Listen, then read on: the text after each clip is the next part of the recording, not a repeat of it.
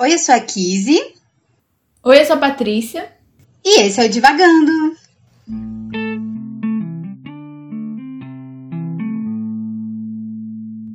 Olá, pessoal! Bem-vindos a mais um episódio do Divagando, o podcast quinzenal de vocês sobre clássicos. Hoje nós estamos aqui para falar mais um pouco sobre O Estrangeiro, do Albert Camus. É esse livro que a gente né, tem lido nos sprints de leitura, teve uma introdução né, de conversa no primeiro episódio, é, e aqui a gente está para continuar e terminar e fechar essa conversa sobre esse livro.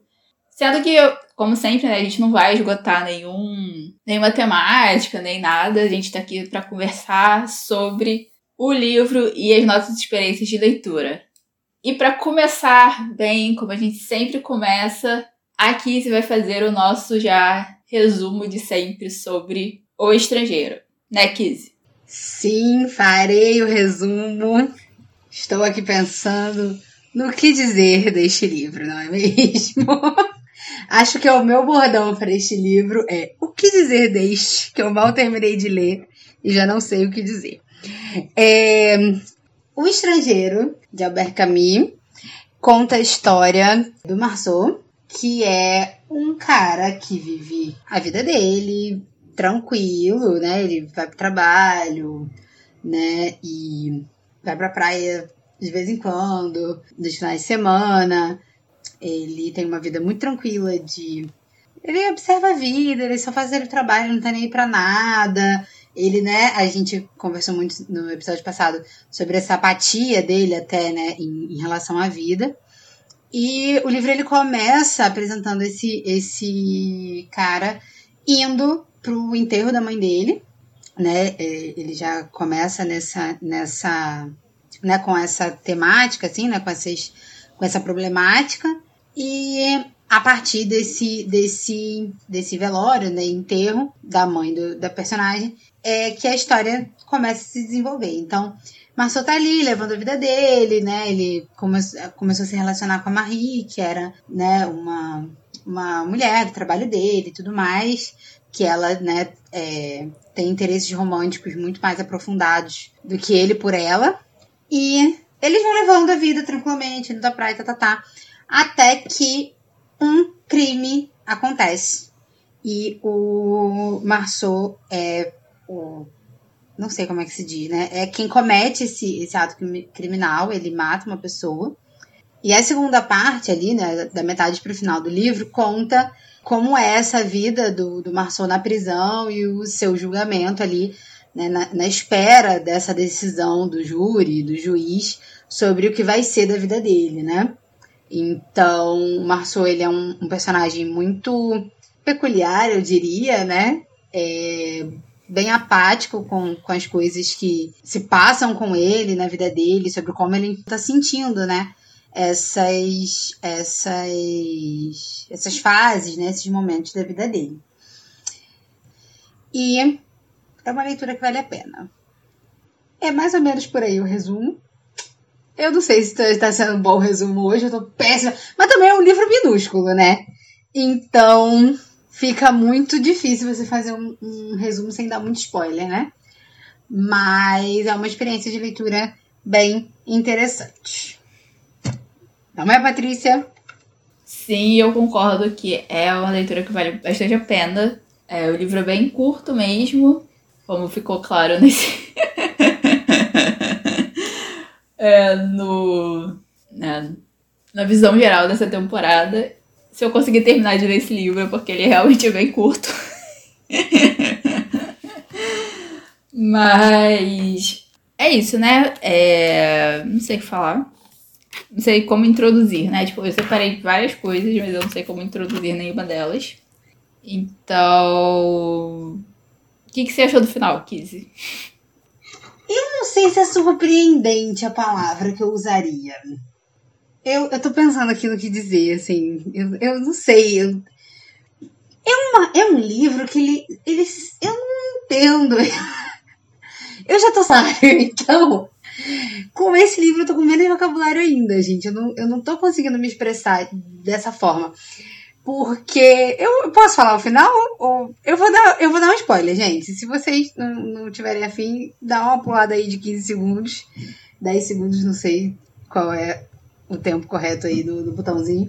Mas o, o Marceau, ele é condenado à morte, né, por guilhotina no julgamento ali. Então, isso me surpreendeu. Esse final, o, resulta o resultado do, do, do, do julgamento me surpreendeu, porque eu não esperava. Eu esperava que ele, tipo, que ele me castigo, né? Que ele foi preso na Sibéria. É, mas eu não, não esperava, né? Essa, essa, esse tipo de sentença. Então, isso me surpreendeu. Mas a forma como ele lidou com essa, com, com todo o processo, né? Dele no, no, no tribunal e com o tempo dele na prisão. Foi muito ele mesmo, né? Eu acho que é muito do que a gente conversou sobre ele no, no, no, primeiro episódio, né? Essa forma muito muito apática, né? De não se envolver nas coisas, né? Mas antes isso era muito focado nas coisas dos outros, né? Quando a Marie diz que tá triste, ele fala, hum, ok, né? Ele não se interessa muito, né? Pelos sentimentos dos outros, né? A gente vê muito isso pela morte da mãe dele. Mas é, nessa segunda parte ele tá muito apático com ele mesmo, né? Com as coisas que, que estão acontecendo com ele dentro da prisão, né? Com o julgamento dele, como a forma como estão tratando da vida dele, e ele se mantém distante de tudo isso, assim, a ponto dele não se lembrar das coisas a ponto dele não não assimilar muito bem o que está acontecendo ali, né? E aí quando ele percebe que tá, tá tratando dele, né? Quando ele começa a sentir aquilo na pele, é, vamos dizer assim, é tarde demais, né? Já não tem muito que possa ser feito para melhorar a situação dele e o destino dele já está selado, assim, né? Então ele sempre foi muito espectador, né? Ele ai, não, queria muito se envolver nas coisas, é, mas chega um momento que ele acaba sendo um espectador absolutamente passivo no que diz respeito à vida dele, assim. Então, o final me surpreendeu, né, pelo resultado do julgamento, mas acho que ele em si não me surpreendeu. E você, Patrícia? Como foi o final da leitura para você?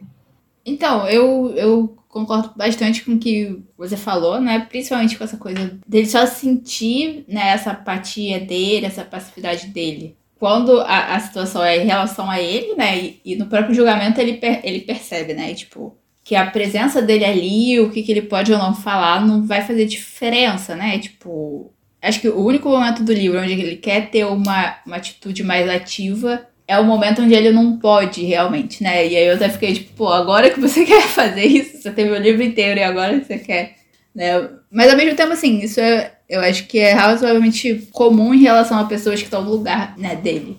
Eu acho que quando você tá ali no banco dos réus, né? É, você acaba estando mesmo nessa situação. O final não me surpreendeu no sentido, né, de tipo, ah, meu Deus, não sabia que isso ia acontecer porque eu lembrava que que ele era condenado. Eu não lembro se eu lembrava no início que ele era condenado à, guilhotina ou não, mas eu lembrava que ele era condenado. Mas na minha cabeça mostrava a execução dele, né? A gente tá falando de todos os spoilers possíveis. é, mas eu acho que se você não sabe o que, o que acontece no livro, né? Tipo, isso dá um, uma elevada nele, te dá uma curiosidade, né? De saber o que acontece. Mas eu não acho que isso seja o principal né? Principalmente nesse final, porque para mim o final é muito, né, ele refletindo na prisão sobre a própria vida e sobre a situação onde ele chegou. E eu acho que tudo que ele passou leva a essas reflexões, e eu acho que o intuito, a intenção do autor era exatamente essa, né? De, tipo, passar essa, essas, essas reflexões que esse personagem tinha, né, principalmente sobre a vida, sobre a morte, sobre, né, as situações, enfim. Então eu acho que para mim o que ficou bastante depois de ter terminado o livro pela segunda vez foi isso, né, tipo, essas reflexões dele, né. E eu acabei lendo um, um trecho que, que se eu tivesse no sprint eu com certeza ia ter lido. vocês não sabem, tipo, nos sprints eu tô às vezes eu leio uns trechos também, né? É essa parte? Eu acho que é. Eu não marquei exatamente, porque eu nem tinha planejado ler aqui, mas eu vou ler.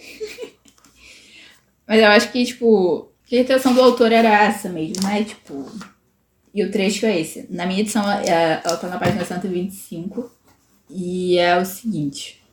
No fundo do meu futuro, durante toda esta vida absurda que eu levara, subir até mim através dos anos que ainda não tinham chegado um sopro obscuro, e esse sopro igualava a sua passagem tudo que me via, o que me haviam proposto nos anos, não mais reais que eu vivia. É, eu acho que tem uns momentos, né, algumas coisas que o personagem pensa nesse momento e fala e tal, que são profundamente pesadas e, e mas profundamente reflexivas também, né? E eu acho que depois que ele recebe o veredito, né, ele sai meio que, que, que, imaginando como seria fugir, né, e como ele devia ter prestado atenção nas histórias de, de, de condenados à morte antes e tal, para ter alguma saída, alguma esperança. É, e depois ele vira e fala tipo, ah, não, isso não faz muita diferença. Enfim, eu acho que se da primeira vez eu, lembre, eu levei muito, né, a atmosfera do assassinato, Dessa vez eu vou levar muito mais esse final, né? Tipo, essas reflexões dele no final, na prisão. É, e o julgamento em si, pra mim, ele é muito. Ele é quase um teatro, né? O, o Verso tá ali quase que assistindo uma peça do próprio julgamento, assim. É, e a forma como o promotor fala, e a forma como o advogado dele fala, e, né, é, as testemunhas, e os jurados, e o público, os jornalistas, e etc para mim é muito é muito o teatro da justiça mesmo, né? Porque tem todos aquelas, aqueles rituais que um julgamento tem e tal. E era a primeira experiência do Merceau nessa situação. Então, para mim, tipo, tem muito uma teatralidade ali, né? No, no, na descrição do Merceau daquela, daquela, daquele julgamento. É, e eu comecei, né, exatamente pelo final, porque o julgamento para mim em si ele é muito interessante, né? Então, saber o que vem depois ainda torna o julgamento mais mais, como eu posso falar isso? Mais impressionante, né? E mas aí, antes de eu falar, eu, eu, eu saber o que a Kizzy achou do julgamento também. eu, eu acho que eu vejo muito sentido, assim, na, no que você eu tô, eu tô pensando em muitas coisas. Mas sobre o julgamento, já que a pergunta foi específica sobre o julgamento, é, você falando né, dessa, dessa teatralidade, né, do, do, de todos os ritos e tudo mais, eu tava, eu tava vendo, eu tava lendo alguma coisa na faculdade esses dias que falava sobre, sobre justamente esse espetáculo, né, sobre essa acho que alguma coisa relacionada é, acho que alguma coisa relacionada à filosofia ou algo do tipo mas falou muito sobre é, que o espetáculo é, tem, tem as pessoas que produzem, né? Tem as pessoas que, que atuam, né? Mas tem as pessoas que vão assistir, né? E existe todo um pensamento muito maior que a minha aula foi desenvolvido, mas eu não estou conseguindo desenvolver agora. Mas me lembrou muito essa, essa questão do, do o espectador, né? É, seria a parte mais importante do espetáculo, porque ele está lá para apreciar, né? E conforme você trouxe essa relação do, do espetáculo para o julgamento, a gente tecnicamente espera, né? Quando você está de fora de um julgamento, você olha, né, para aquela bancada, né? Você olha ali para como o júri, né, o juiz, o promotor, o advogado estão tão colocados e você pensa que o réu, inclusive, é uma parte desse espetáculo, né? Mas o Merceau ele é um espectador, né? E ele se vê mais um espectador do que a própria plateia, né? Porque conforme ele chega, ele tá tão perdido que ele não reconhece as pessoas, né? No, no, na plateia, assim, né? Onde as pessoas ficam, ele não, não consegue distinguir muito bem os rostos. E ele vê que cada um tem ali o seu lugar, né? Os, jornali os jornalistas sabem o que vai fazer, o que está acontecendo, e que existem outras coisas acontecendo no mundo, porque existe um, um julgamento que a mídia tem como mais importante do que o dele, que vai acontecer logo depois. Então, ele vê que todo mundo ali tem uma função dentro desse, desse lugar, né, desse espetáculo. E ele, que deveria, né, ser, né, um, um das personagens principais, né, ele é relegado ao posto mesmo de, de espectador mais perdido possível, né? Eu acho que isso caracteriza muito na, na fala final do promotor, né? Onde o promotor se coloca como o réu, né? E ele fala: Eu matei, eu fiz tal coisa, eu não fui no enterro da minha. Eu não chorei no enterro da minha mãe. E o, o promotor é, chama para si, né? Todos os atos do Merceau. E o Merceau, ele, ele se sente despropriado da própria vida, né? Ele olha para aquilo tudo e, e se sente despropriado, ele, ele não se sente parte da própria vida.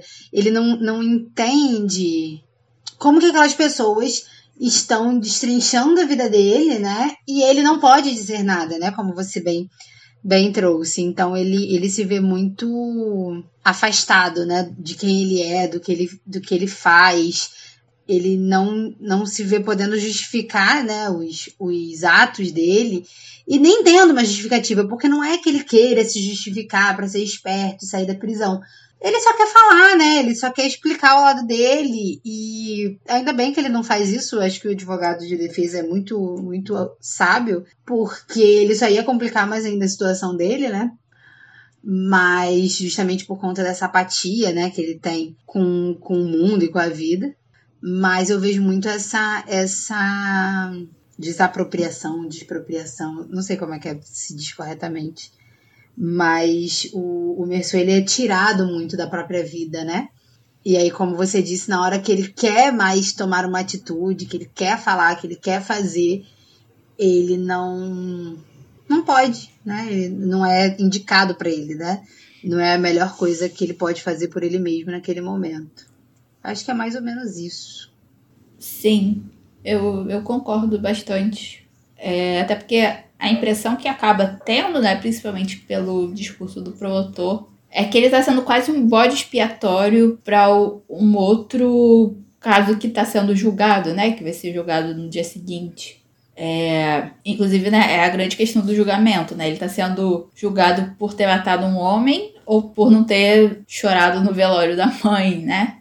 E aí o promotor usa o caso dele, né, para fazer uma comparação que eu não sei se ela é cabível ou não, porque é, é, é uma questão complexa mesmo. Mas o promotor compara, né, o caso dele de não ter chorado pela morte da mãe com o desse homem que, que matou o próprio pai, eu acho, né?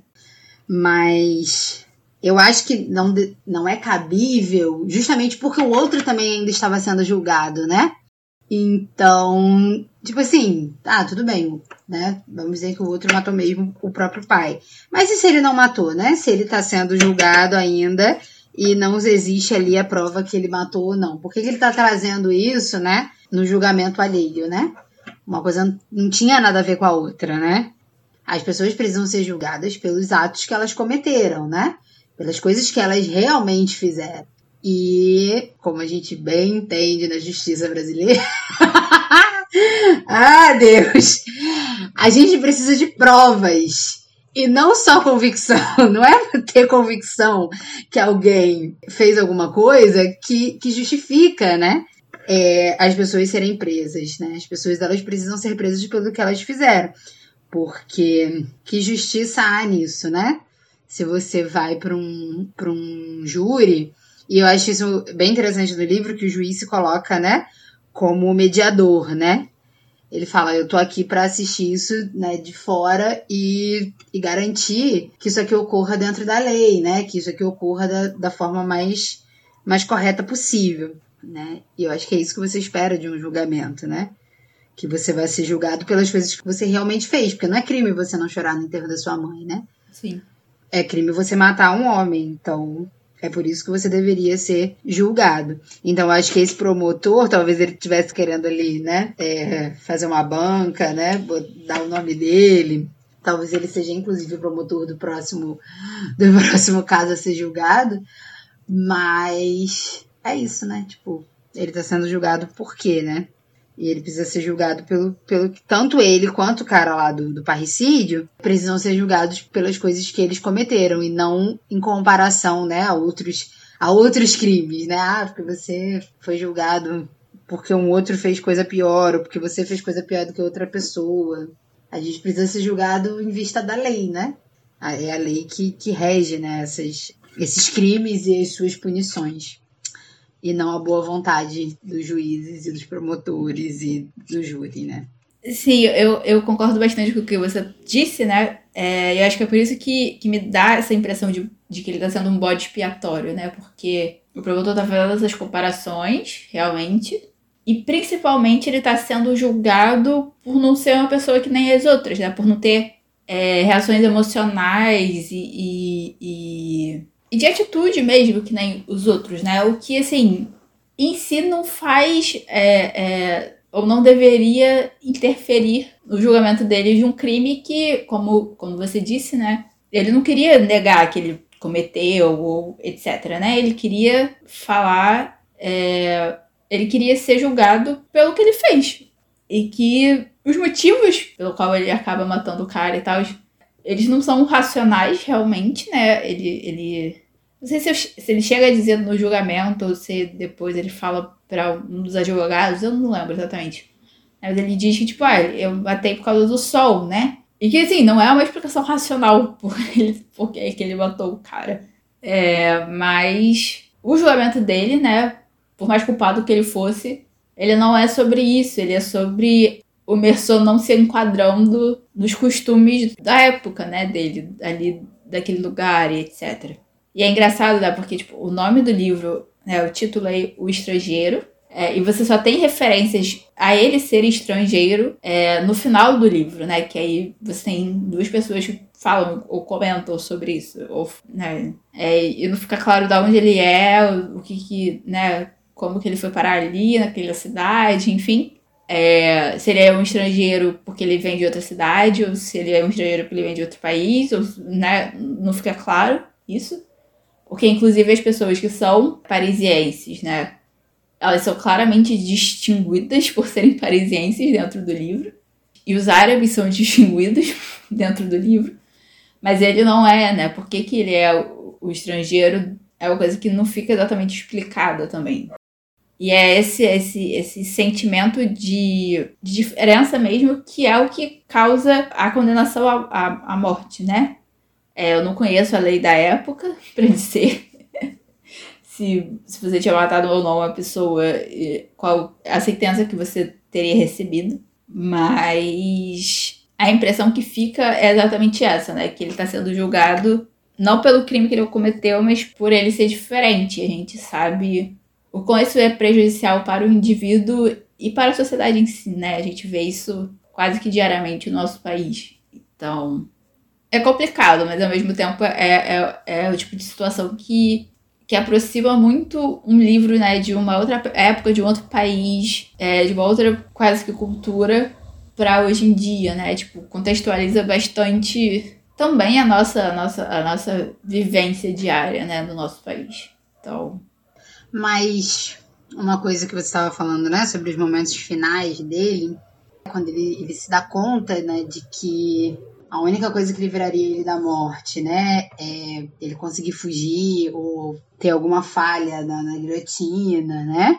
É, eu achei uma coisa muito interessante, assim, né, e, e eu acho que eu identifiquei, de certa forma, com, com ele, não sei se com ele ou com o pensamento, enfim, é sobre quando tá tão perto do fim, né? Você tá pronto para o recomeço, né? E aí ele, ele, ele se pega imaginando, né? Que se ele conseguisse fugir ali da, da guilhotina, o que que ele faria, né? Ele assistiria a todos os, os enforcamentos, né? Os, as, todas as mortes julgadas. Ele inventaria uma forma melhor, né? Dessa, dessa sentença ser executada ele, sei lá, tomaria banho na praia, ele faria várias coisas, assim, né? E aí ele entende porque que a mãe tinha um noivo, né? Porque quando ele, ele vai, né, pro, pro velório da mãe, ele descobre que a mãe refez a vida, né? Tipo, dentro das possibilidades dela, ela tinha os amigos, né? Ela tinha uma outra, uma outra forma de viver, né? E aí ele faz essa ponte, né? De que ele entendia por que, que a mãe tinha esse relacionamento, né? Porque ela estava ali perto da morte, né? Então ela estava pronta para viver de novo. E a morte em si é uma coisa que, para mim, assim, né, é muito natural. Eu falo sobre a morte de uma forma muito natural. Ela me assusta em alguns momentos, né, quando, né, eu, eu, eu preciso pensar em, mortes que, que me afetariam muito, assim, né, mortes de pessoas muito queridas, que me afetariam de, de uma forma muito grandiosa mas eu me apavoro muito, né, quando eu penso na minha própria morte, né, como isso vai acontecer é, comigo. E eu nunca tinha, eu nunca tinha conseguido dar um nome para essa sensação, né? Eu nunca tinha, eu nunca tinha conseguido explicar o que eu sinto assim quando eu penso na, na, na minha própria morte. E é muito essa sensação, né, de, de fim da linha, mas de um recomeço, né? Tipo assim, quando isso acontecer, comigo, eu vou estar tá pronta para começar de novo, né? E toda, toda a reflexão dele, né, com, com o padre, que não que não acredita numa vida após a morte, né? Que acha que tudo, tudo acaba, né? Que, que nada acontece depois daquilo. Né? Isso é muito interessante também, né? Porque quando ele fala, e, e o, o capelão até é, devolve para ele, né? É, então você é tão apegado nessa terra que você não quer deixar isso para trás, né? Mas eu acho que é, é, muito do que a gente conhece, vai muito do que do que a gente já viveu, né? A gente só conhece essa terra para viver.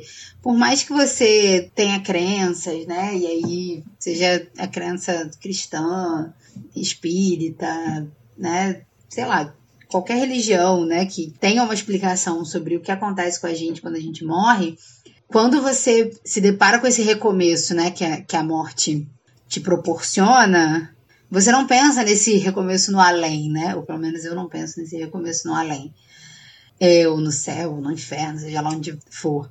É, esse recomeço é sempre na terra, né? Sempre aqui, né? Se eu, sei lá, morresse por tais e tais causas, o que que aconteceria, sabe, né? Qual é o final da história, né?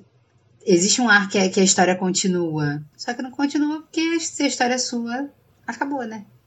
E eu acho que é muito esse o fim do, do, Mar, do Marceau. Acabou, né? A gente não precisa saber muito bem o que aconteceu depois. E ele, ele até divaga um pouco, né, sobre o que aconteceu com a Marie, né, e tal, com os personagens, mas é isso, a história acabou porque a história era dele. Então, é isso que existe, né? O vazio, né? Por mais que você sinta saudade. E ele fala, né, que ele não sente saudade da mãe dele e acha que ninguém vai sentir a dele, né? Então é isso, ele foi riscado da terra e da história. Enfim, divagações sobre a morte, pessoal. É isso aí, porque esse, esse podcast é alto astral. ah, Deus. É, mas eu acho que, que é, eu também me identifico muito com esse pensamento, né, da, da morte, no sentido de, tipo, é, depois da morte não, não, não tem nada, realmente. A, a minha visão, inclusive espiritual, é um pouco essa, né? Que depois da morte não tem nada além. E se tiver também, não vai ser eu no sentido que sou eu aqui na Terra, né? No sentido, tipo, o corpo também faz parte de mim, né? Então, mesmo que se a gente vai pegar uma visão mais cristã, uma visão mais espírita, né? Que a alma vai para um outro lugar, enfim. De qualquer jeito não vai ser eu, né? Porque o meu corpo acabou aqui, né? Então isso é uma coisa que eu me identifico muito, né? Desse, dessa reflexão que ele faz. É um pouco triste essa coisa dele achar que, tipo, ah, ninguém vai sentir falta, né? Tipo, tem o Celeste, que é o dono do restaurante, que, que eu acho que sentiria falta dele. Tem a Maria, mesmo que ela né, movesse a vida dela, seguisse em frente, eu acho que ela sentiria falta dele, apesar de tudo. E, e eu acho que é muito isso, né? É, a, a morte acaba sendo muito dúbia por isso. É, acaba ali e, e acabou, né, pra pessoa, mas para quem fica, acaba e não acaba, né? Você fica, né, com as lembranças e com os momentos e, e, e, com aquela coisa bonita, né? Tipo, a pessoa continua vivendo dentro de você, ou continua vivendo do que ela fez, enfim. Mas eu acho que, que a gente, como ser humano, a gente tem muito medo, né, do, dessa, dessa finalidade da morte, né? Não, não finalidade de, tipo, a, a morte tem, tem um, um, um, fim, né, um propósito, mas a finalidade do, de a, a morte é o fim. É, eu acho que o maior medo e o, e o maior... É, a nossa maior evitação, né, da morte é exatamente por isso, né? Tipo, de um jeito ou de outro, alguma coisa acaba ali, né? É, aí não importa se você acredita em reencarnação, em céu e inferno, em é, virar poeira cósmica. É, existe um fim ali, né? Mas aí pra gente ser um pouco mais positiva na vida e nesse podcast, né? Tipo, os fins também são recomeços, né? Então, tipo, as coisas acabarem não quer dizer que, que outras coisas não venham no lugar delas, né? Tipo, então.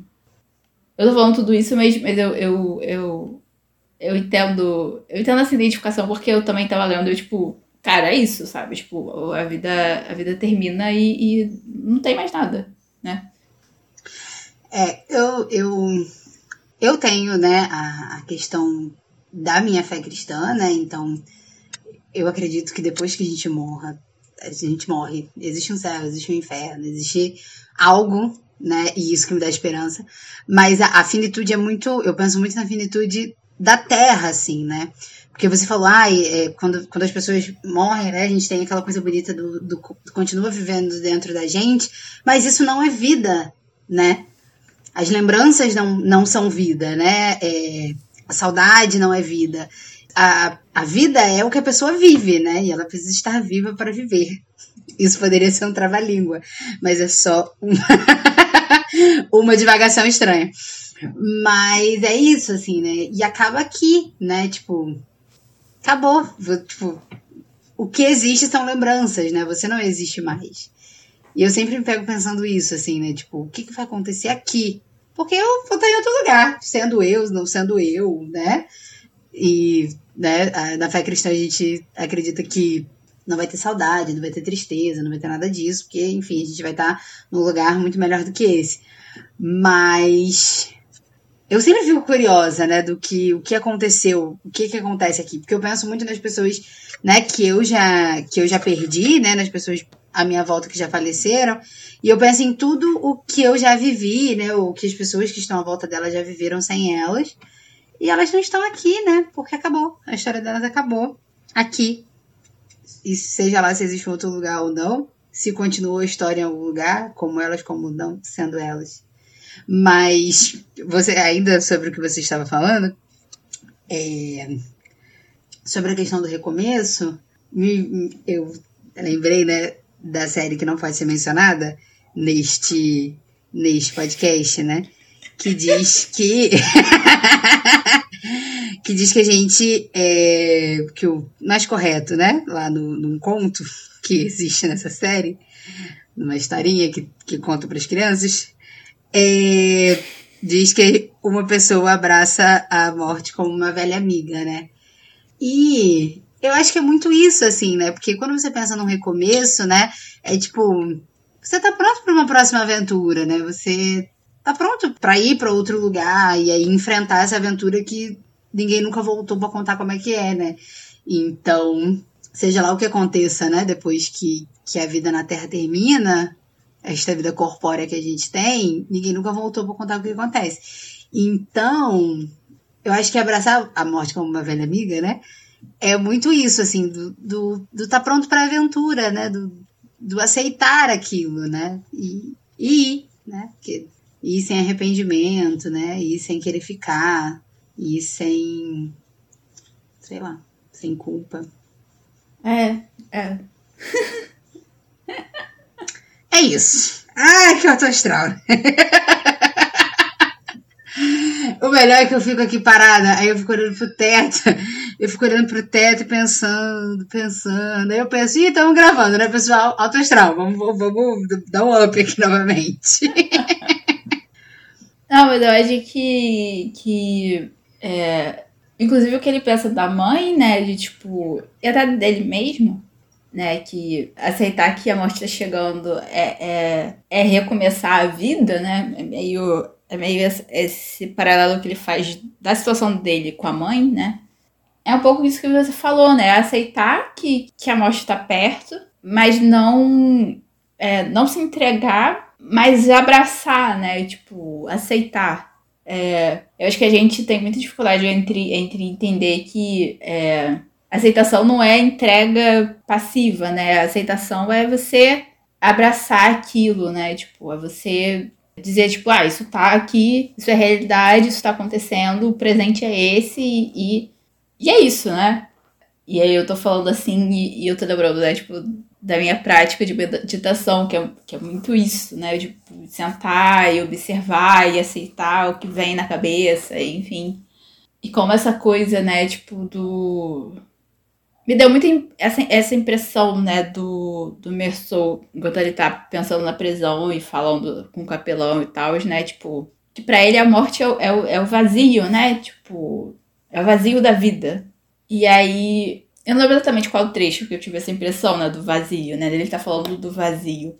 Mas eu fiquei com essa impressão e é uma coisa que que eu acho que volta a, essa questão, né, de, de você abraçar a morte como uma amiga.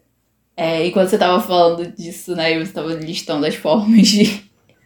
Eu tava, tipo. eu tava pensando. em formas de não, não aceitar a morte, mas enfim, que tem na série. Mas a gente não pode falar dessa série, a gente já tá falando e não pode falar. Porque senão a gente não vai terminar esse episódio nunca mais. Mas. Exatamente. A gente não está discutindo a série. A gente trouxe a série como um pequeno exemplo. Isso. Porque era uma frase. Foi a única frase que eu consegui pensar. Apenas isso. Não tem ninguém discutindo nada aqui.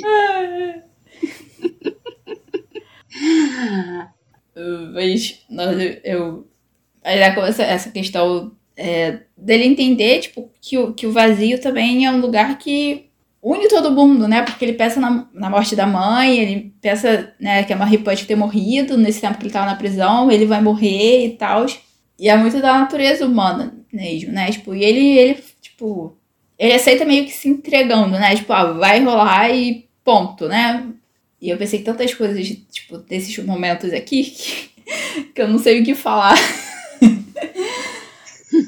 Mas aí eu, eu quero falar da, da questão da culpa, né? Tipo, que você falou que é, é morrer sem culpa. E a questão toda, né? E eu acho que, na verdade, o que condena ele, né? Desde o primeiro advogado que ele conversa até o final é, é, com o capelão é essa, né? Tipo, é isso. É, ele não se sente culpado por ter matado, né? O cara. E é, e é aí que eu me pergunto, né? Tipo, até realmente onde a comparação entre ele e o cara que matou o pai, né, que vai ser julgado ainda, não cabe ali, porque ele está sendo julgado por não se adequar aos costumes, mas existe também uma adequação psicológica, né? E, e, os dois advogados dizem que se debruçaram sobre a alma dele e tal, e aí o promotor diz que, tipo, ele não se arrependeu e tal, e, e aí o advogado de defesa diz que não, ele se arrependeu, e, e no fundo ele não se arrependeu, e, e assim, para ele, todas as situações foram acasos que aconteceram e que levaram ele onde ele tá. E ele aceita isso e, e, né? E o que ele queria era, tipo, viver um pouco mais, ou então, tipo, poder falar a verdade, né? Tipo, enfim. É... E nesse sentido, realmente, assim, ele abraça a morte como uma amiga sem culpa. Porque ele não se sentia culpado. Então, enfim, eu, eu, eu fui e voltei. Mas a vida é essa também. Mas diga o que você queria falar. Eu vou ir voltar também, porque a vida é essa. Mas é, eu acho que essa, essa questão da culpa realmente, assim, né? Eu acho que se não fosse um livro, né, que a gente estivesse lendo, eu ia estranhar muito, né? É, a pessoa matar alguém e não se sentir culpado, né? ou se achar com a razão. No caso dele, ele, ele não se acha nem com razão, né? Não é nem um crime de ódio, assim, né? Eu acho que é pior, talvez, não sei. Que é esse crime apático mesmo, né? De que aconteceu e, né? Eu tirei a vida de alguém e eu não pretendia, mas também não, não me arrependo, né? Não é algo que eu vou ficar me martirizando aí, que nem o Raskolnikov fez durante muito tempo.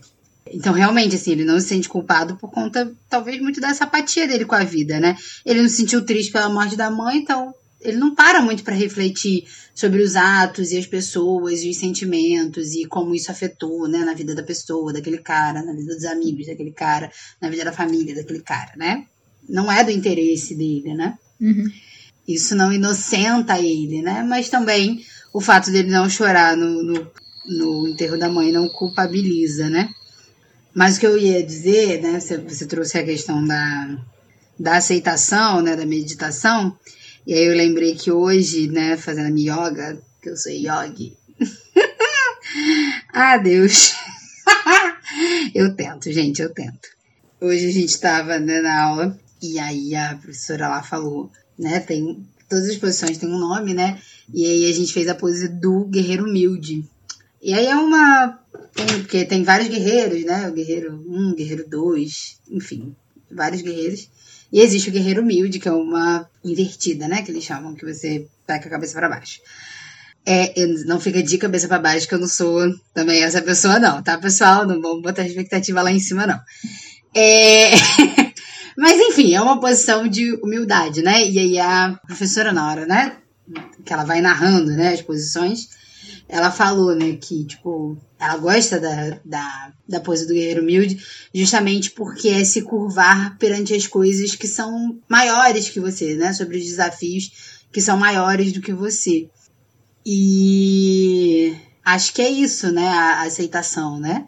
De que existem coisas que são maiores que a gente, né? A morte é uma delas, a sentença de um juiz é uma delas. É, alguns problemas, algumas doenças, né? Algumas, algumas situações da nossa vida são realmente maiores do que nós, né? Então, para algumas coisas a gente precisa se curvar, né? A gente precisa aceitar que isso vai acontecer, né? e que a gente precisa se adaptar e que a gente precisa arranjar alguma forma, né, de lidar com isso, né? Porque se a gente, né, para no pé de uma montanha, a montanha não vai diminuir para a gente atravessar, né? É a gente que tem que dar um jeito de ir, né, subindo em diagonais para poder a subida ser menos íngreme, é, fazer um túnel, enfim. A gente precisa dar um jeito, né, para ultrapassar isso, né? Uhum. Porque. E isso é a aceitação, né? Porque se a gente não aceita que a montanha é maior do que nós, a gente vai ficar parado no pé da montanha, esperando ter a perna comprida o suficiente para pular a montanha. E a gente não vai ter, né? A gente não vai ter essa perna nunca. Porque algumas coisas são definitivamente maiores do que nós. Então a gente precisa né, dessa humildade, dessa aceitação, dessa compreensão, né, de que algumas coisas são realmente maiores do que nós e que a gente precisa aceitar e encontrar um jeito de lidar com elas, né? E aí, pro Marceau foi isso, né? Foi compreender que ele tinha sido feliz na vida dele e que se ele tivesse a oportunidade de continuar vivendo, ele continuaria sendo feliz, né? Ele continuaria com a vida dele, né? Talvez assistindo mais alguns julgamentos, talvez assistindo mais algumas execuções, mas ele continuaria sendo feliz, né? Porque ele foi feliz na vida que ele teve. E é isso, pessoal. Esta foi a nossa reflexão, bem reflexiva. Hoje a gente tá reflexiva neste episódio sobre o estrangeiro de Albert Camus e sobre essa forma como a personagem principal, Marceau, enfrenta a vida, né? Às vezes de uma forma apática, mas também de uma forma reflexiva, de uma forma ali que no final da vida dele ele pôde olhar para o que ele viveu e compreender né, as coisas que ele, que ele passou. Então a gente falou aí um pouco sobre a morte sobre a vida e sobre o que, que acontece aí nesse, nessa passagem entre um e outro e como que a gente pode lidar né, com essa aceitação, com essa com essas coisas que são maiores do que nós. Então, essa foi a nossa discussão final sobre o estrangeiro de Albert Camus. Sim, e se você quiser participar dessa discussão, você tem o nosso Twitter o nosso Instagram, o arroba Divagando Livro, para comentar sobre o estrangeiro, para comentar os episódios, comentar os outros livros, os outros episódios, trazer o que vocês pensam também sobre a morte, sobre a vida, sobre o universo e tudo mais. E quem pegou a referência, pegou a referência. Que pode ou não ser um spoiler muito futuro. Mas enfim. a Giz foi falando, a piada foi se formando na minha cabeça. Mas é isso. É, comentem com a gente. A gente sempre quer saber o que vocês estão achando dos episódios e dos livros. Então, nas redes sociais, no Instagram, Twitter, arroba Divagando Livro. E lembrando que todo sábado nós temos sprints no Instagram, os nossos sprints que são lives, onde a gente lê e conversa um pouco, né? Tira esse tempo para focar um pouco nas nossas leituras, principalmente do podcast mesmo. mas é, vocês têm a liberdade de, de se focarem no que vocês quiserem e precisarem, né? Nas leituras de vocês, nos trabalhos de vocês, nos estudos de vocês. Ou simplesmente só tirar um tempo ali pra, mesmo estando numa rede social, não ficar, né, no scrolling infinito do Instagram. E a gente, né, nesse sábado vai começar um novo livro. para o próximo episódio. E qual é esse livro, Kizzy? E deixa só eu segurar o gato, porque ele quer acabar com os últimos minutos desse podcast. E para o nosso próximo livro, para o nosso próximo episódio, para o próximo mês, que é o último livro desta temporada, nós vamos ler O Triste Fim de Policarpo Quaresma, do autor Lima Barreto. A gente vai terminar aqui com este livro nacional. E a gente está empolgada para ler. Eu nunca li nada do Lima Barreto, então vai ser bem interessante. Então a gente se encontra nos sprints para começar a ler e a gente se encontra daqui a 15 dias para compartilhar as nossas experiências sobre esse próximo livro. Um beijo, pessoal, até o próximo episódio. Um beijo e até o próximo episódio, que eu também tô super ansiosa para ler. E até o próximo sprint. Beijo!